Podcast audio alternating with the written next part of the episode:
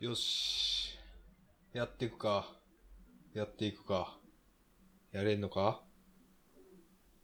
やりますか。週刊少年ジャンプ2022年42号とかの感想をやります。このポッドキャストは私、セッパがこの世のありとあらゆる真羅万象の感想についてダラダラと話す感想系ネットラジオです。本日は9月20日火曜日です。昨日が何の日だっけ？ご老人をいたわろうみたいな日。えー、敬老の日で休みだったので発売日がずれて火曜日に収録してます。ちなみに言うと台風も来てて、えー、私は仕事の方がなんか休みになったりしてるんで、珍しく、えー火曜の朝に撮ってます。はい。まあ台風、私の方のね、住んでる地域は全く何事もなく、まあちょっと電車が止まったぐらいかな。うん。個人的にはね、台風の来る2日前ぐらいの方が天気悪かったな、みたいな感じでしたけど、まあこれはね、住んでるところによって被害があったりもするので、何とも言えないですけどね。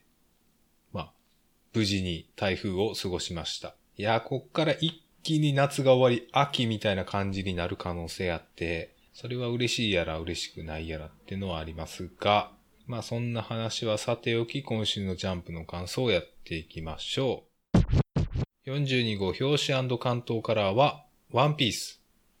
自由、誰よりも。劇場版ワンピースフィルムレッドの、えー大ヒット御礼の関東カラーになってます。私はまだ見てません。で、今週のトップ3上げますと、僕のヒーローアカデミア、ウィッチウォッチ、ワンピース、以上の3つになりました。関東からワンピースを組まれるので、えー順番に3つとも行きます。とはいえ、ね、やっぱり面白いなーっていう漫画を今週は素直に選んだんで、ね、そこまで言うことはないんですが、えーヒロアカ、ナンバー366、桃。ああ、そういうタイトル？そういうタイトル、まあわかるけど。いやー、今週ヒロアカ一番ぶち上がったなね、素直に一番ぶち上がったの、ヒロアカですね。ここしばらくのヒロアカの中でも、一番ぶち上がったんじゃないだろうかっていう、最後のページ。いやー、よかったねいやー、ここ、ここね。まあ、何を言わんやですけどね。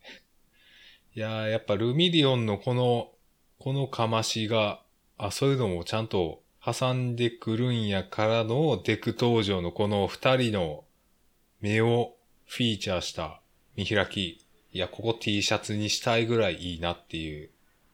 いや、で、そっからのスマッシュですよ。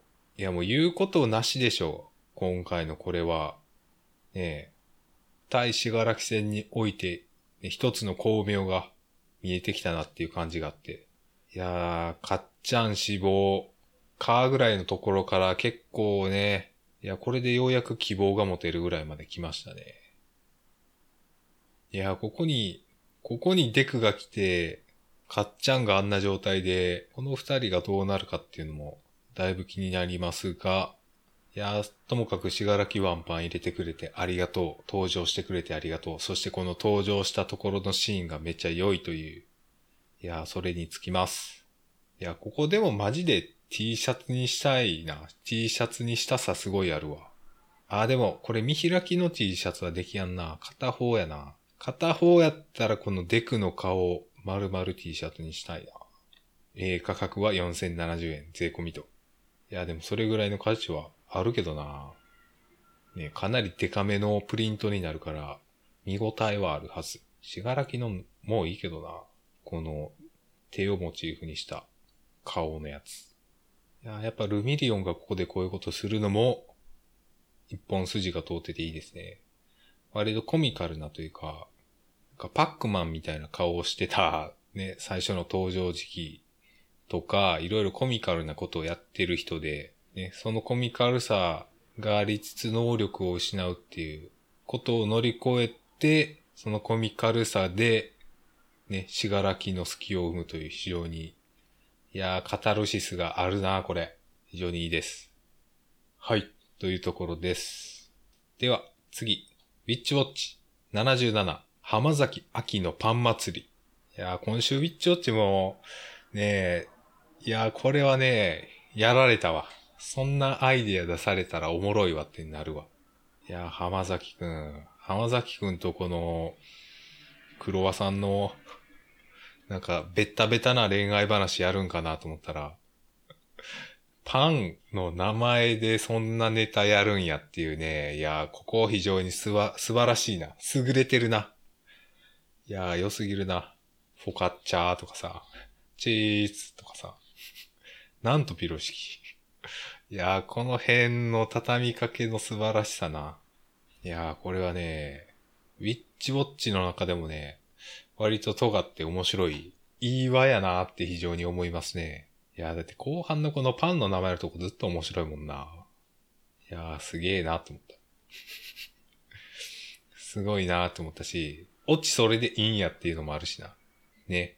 この最後の柱っていうか、煽りのコメントもね、青春のバターロールって。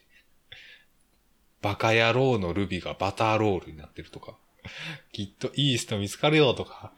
もう、最初から最後までやってくれてて非常に良かったです。いや完成度高いなはい。では、えー、最後。ワンピース。いやワンピースね、面白いっすよ。うん。まあ何が起こってるのかわかんないですけど。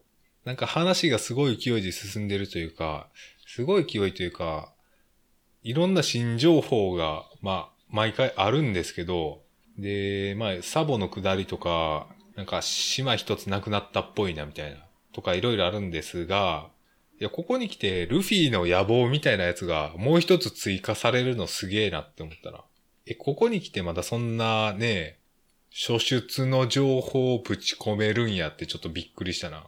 しかも割と主人公の動機っていうね、海賊王になりたいんや、を超えそうな勢いの何かっていう、それが俺の夢の果てだって。ここに来てそんなんぶち込んでくるんやっていうのがめっちゃびっくりしたな。いやー、ワンピースマジで解釈漫画というか ねえ、その辺をなんか代表するような今週やったな。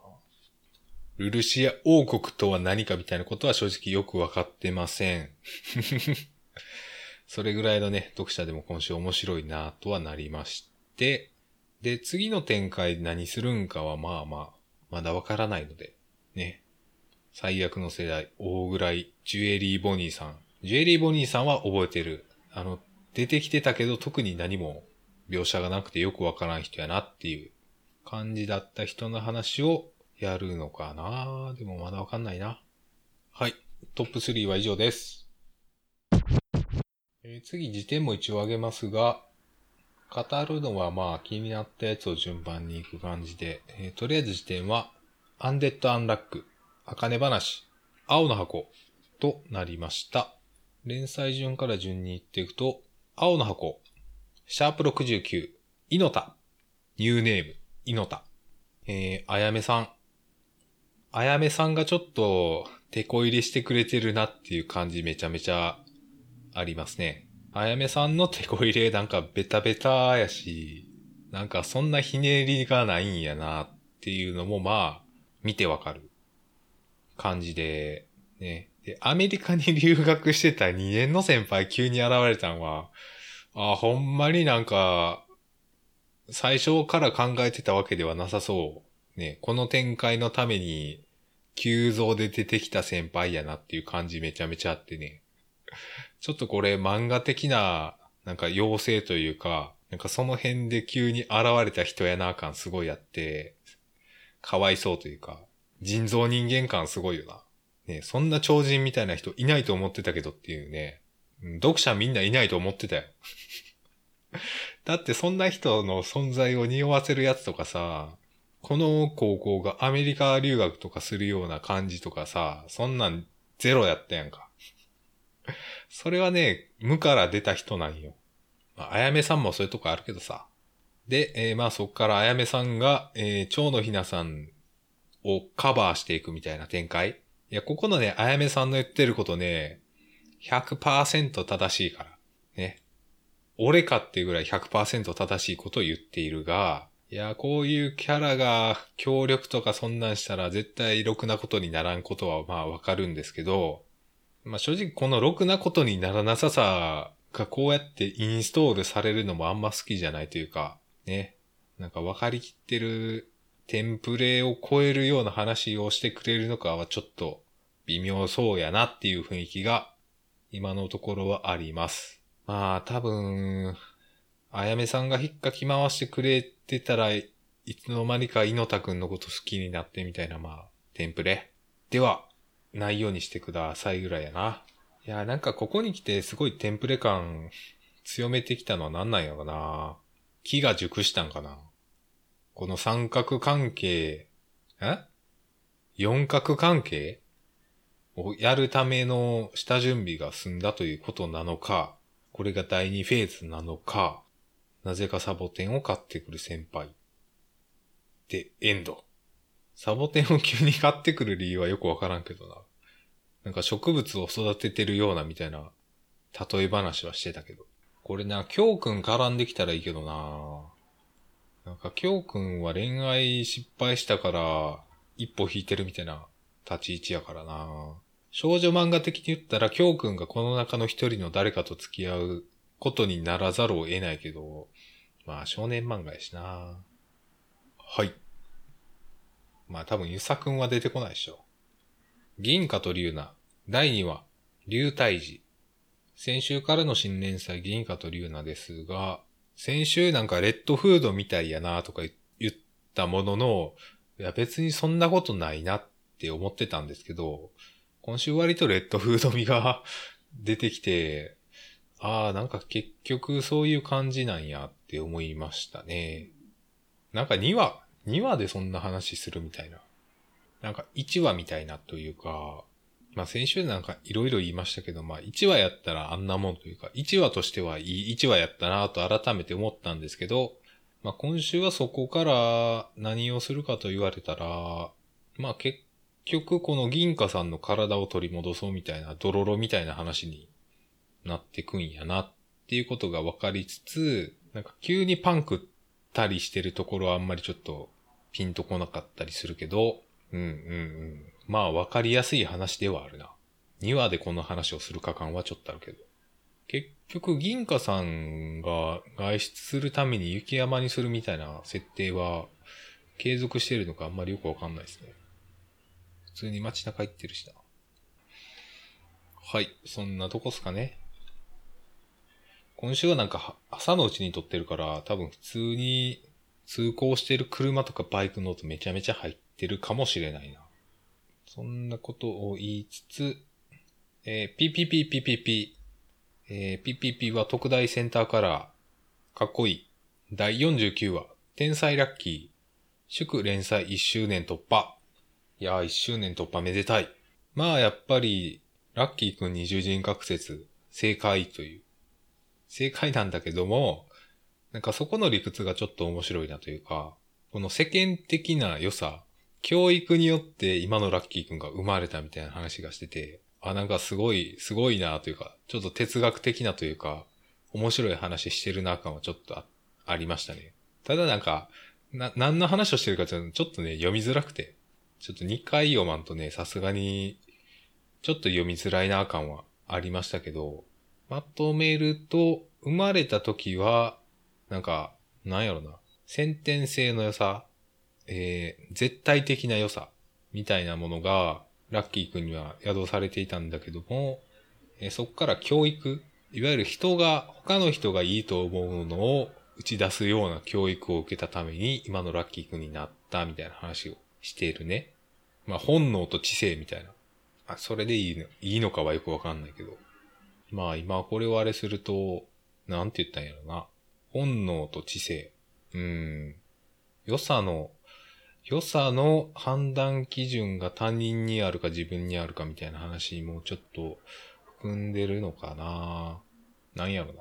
誰のために自分のためにこの辺はちょっとあんまり整理しきれないですが、まあよくわかんないことをつらつら言ってましたが、いやでもね、一周年一年経ってね、いや、あそこからここまで来ましたねという感じはありますね。ねえ、もうラッキーくん最初の方なんか運行してとか言ってたからね。あれから考えたらすごいところまでやってきたなーっていうのはありますね。いやー、続いてほしいな。続いてほしいけど、なんか、この先があるような話なのかよくわからんよな。まあ最終的に音神ラッキー、音神ラッキーくんが音神さん、父と戦うっていうところまではいけるからまだまだよく考えればあるんだろうけども。はい。まああんまり言うことはないね。ちょっと今やってるジャンプの中で一番アーティスティックな漫画やなっていう感じはあります。はい、次。大東京鬼嫁伝。第3話、幸せな結末。大東京鬼嫁伝の方は正直あんまりピンときてないところがありますね。うん。なんやろな、何にピンときてないのかも言いにくいななんか家族の話がちょっと明かされていますが、えー、ここのジンタ君の、この見開きのところ、割と奇弁ではないかなってちょっと思ってしまうな。地球に70億人もいいんだ。別にいろんな奴がいたってバチ当たんねえだろっていう、この、いや別に70億人いようがね、100人いようが別にいろんな人がいていいことには変わりはないがって、ちょっと思ってしまうので、これは、えー、性格が悪い人の読み方であり、これは別に奇弁ではないと思います。そこフォローしてもあんま意味ないけどな。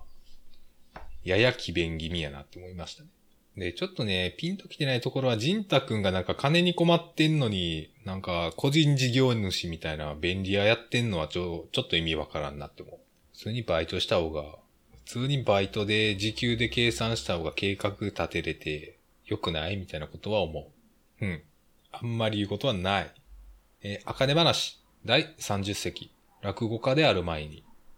あかね話は、まあ、シグマ市長との語りが入ってますけど、まあ、破門された件はもう結局よくわからんよねっていうことで落ち着いてて、ああ、まあそういうね、えー、片付け方でも済ますんやったらまあ、いいっすわってなった。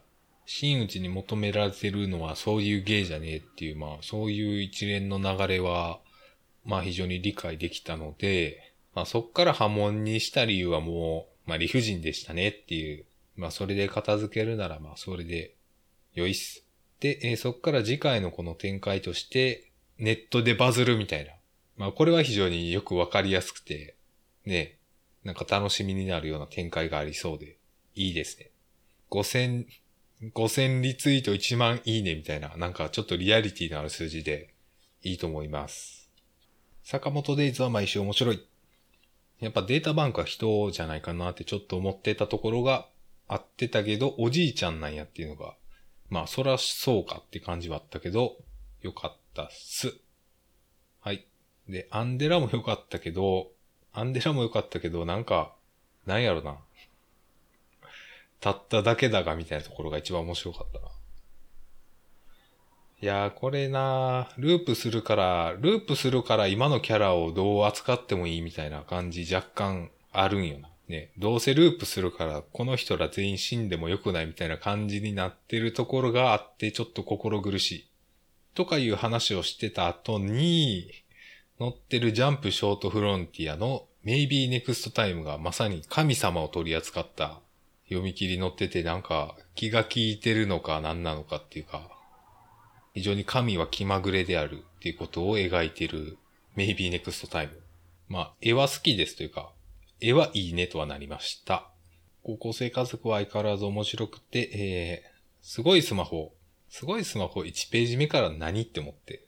第19話、レイの神美眼。今週のね、すごいスマホね、なんかおかしいよねっていうか あの、しょっぱなからおかしくて、中盤おかしくて、終盤もおかしいよ。すごいなって思うわ。今週、1回目読んだらちょっと何って思ったけど、2回目読んでもさらに何ってなるもん。いやー、まあ、冒険さんが仲間になったのは分かりました。で、そのもう一人、レイ。ここのレイさんの説明は、うわ、めっちゃ説明してくるなって思ったし、えー、急にカラオケ大会、まあ、カラオケして歌うとか、で、Q 君が歌ったことが一切ないっていう。そこも全然なんか、ん？どういうキャラ設定かと思って、で、そこのウィキペディアの音楽理論全部読んだからっていうこの粋なかまし。粋なかましはちょっと恥ずかしいなって思いつつ、えー、その次のまあ、ジャイアンを放出させる防衛描写もちょっと、ちょっとやりすぎやろって思うぐらいやってて、で、そっからこの、レイちゃんが歌って、なんか1ページ目、全身像を映してからの、なんか、モーラとの貴重な思い出みたいなのをフラッシュバックしてんの。こことかも何と思いつつ、で、なんかちゃんとなんか、なんか知的なというか、六進数とかいう謎の設定見破りの話をしてたと思ったらなんかもうよくわからんことに最後になるっていう。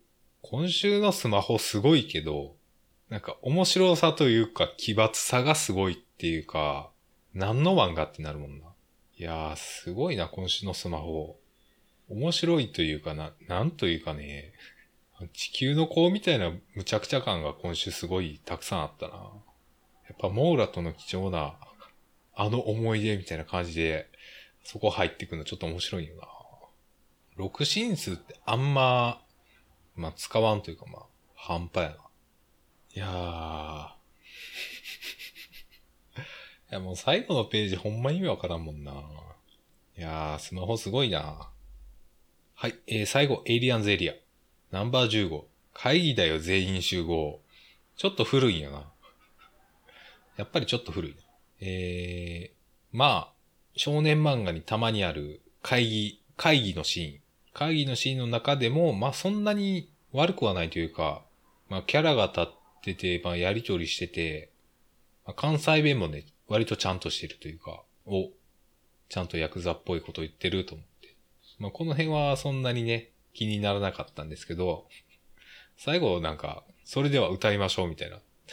なんかすごいスマホにちょっと寄せてきたような、それでは歌っていただきましょうみたいな感じになってるのちょっと面白いな。っていうぐらいかな。正直キャラの書き分けがなんかね、鬼滅の柱みたいなそんな感じはそんなにないなと思いつつ、まあでもここね、ちゃんと面白くすることができているのはいいと思います。いやこれね、この、この話をやってるところでは打ち切ってほしくはないなとは思いますね。うん。いや浮上してほしいなすごいスマホ。あすごいスマホじゃない。エイリアンズエリア。浮上してもらいたいなエイリアンズエリア。っていうところですかね、今週は。割と全部行きましたね。では、えー、次週予告を読みましょう。個性爆発の英雄が君の興奮プラスウルトラ。次号のジャンプは、面白フォーオール。襲いかかるヴィラン、不屈の心で悪を倒せ。OFA ということで、僕のヒーローアカデミアが、コミックス36巻発売間近えー、テレビアニメ6期放送開始直前、2号連続関東から、えー、2号連続ね、仕事しますね、堀子先生。で、えー、地元がジャパンの林刑事が描くスーパードクターギャグ15ページ、ゴッドハンドヤブが読み切りで載るのと、あとはマッシュル、僕とロボコ、ワンピース、銀河と竜ナがあって、あ、ジャンプゴールドフューチャーカップエントリーナンバー1、絵に描いた餅を描いた餅が載るそうです。そっか、そういう季節か。まあ、季節感あんまりよくわかってないけど、ゴールドフューチャーカップが始まるということで、ことはしばらく読み切りがたくさん載るってことですかね。9月10月にかけてはゴールドフューチャーカップのエントリーが載るということか。なるほど。はい。来週は発売日が戻って9月26日月曜日発売です。はい。それでは今週の感想は以上になります。えー、ご意見ご感想、ジャンプの感想とありましたら、えー、ポッドキャストのマシュマロまでお願いいたします。ポッドキャストのツイッターアカウントもございます。こちらでは、えー、つらつらつぶやいたり、え、更新通知などをしております。今週のおすすめ、おすすめというか、だ話。なんか先週、メタリストをおすすめしてたと思うんですけど、えー、それであの、コミックデイズのデイズモットプレミアムというサブスクに入りまして、えー、これ960円やったかな？で、19紙ぐらい読めるという破格の雑誌購読サービスなんですけど、えこれであの読んだことない雑誌を片っ端から読もうと思って、まあ読んでたんですけど、えー、10誌ぐらい読んだところで、頭パンクしそうになったんで、頭パンクしたい人は、コミックデイズプレミア入って、えー、連載、あの、読んだことのない漫画を100作品ぐらい読むと頭パンクするのでおすすめです。いやー、この世にはね、漫画がいっぱいありすぎるなっていうことをね、非常に思いましたね。ねいや、一応得るものはあるんですよね。全然知らん漫画でも、なんか面白い漫画というか、引っかかるものは引っかかる漫画でちゃんとあるし、なんかたまに映画館でやってる、なんか少女漫画みたいな、なんというかな、ついに実写化されました、漫画原作の映画ですみたいな、あるんですけど、いや、それどこで連載してるんかなって思ったら、ああ、こういうところで連載してる、なんかそういう少女漫画群があるんやな、みたいなことを発見したりしました。まあ、例えばコミックティントとかですけど、いや、そういう漫画もあるんやな、という発見があって、世界が広がるので、雑誌、漫画雑誌の乱読はおすすめです。めっちゃ疲れますが。はい。というところで今週の感想は以上です。最後までお聴きいただきありがとうございました。さようなら。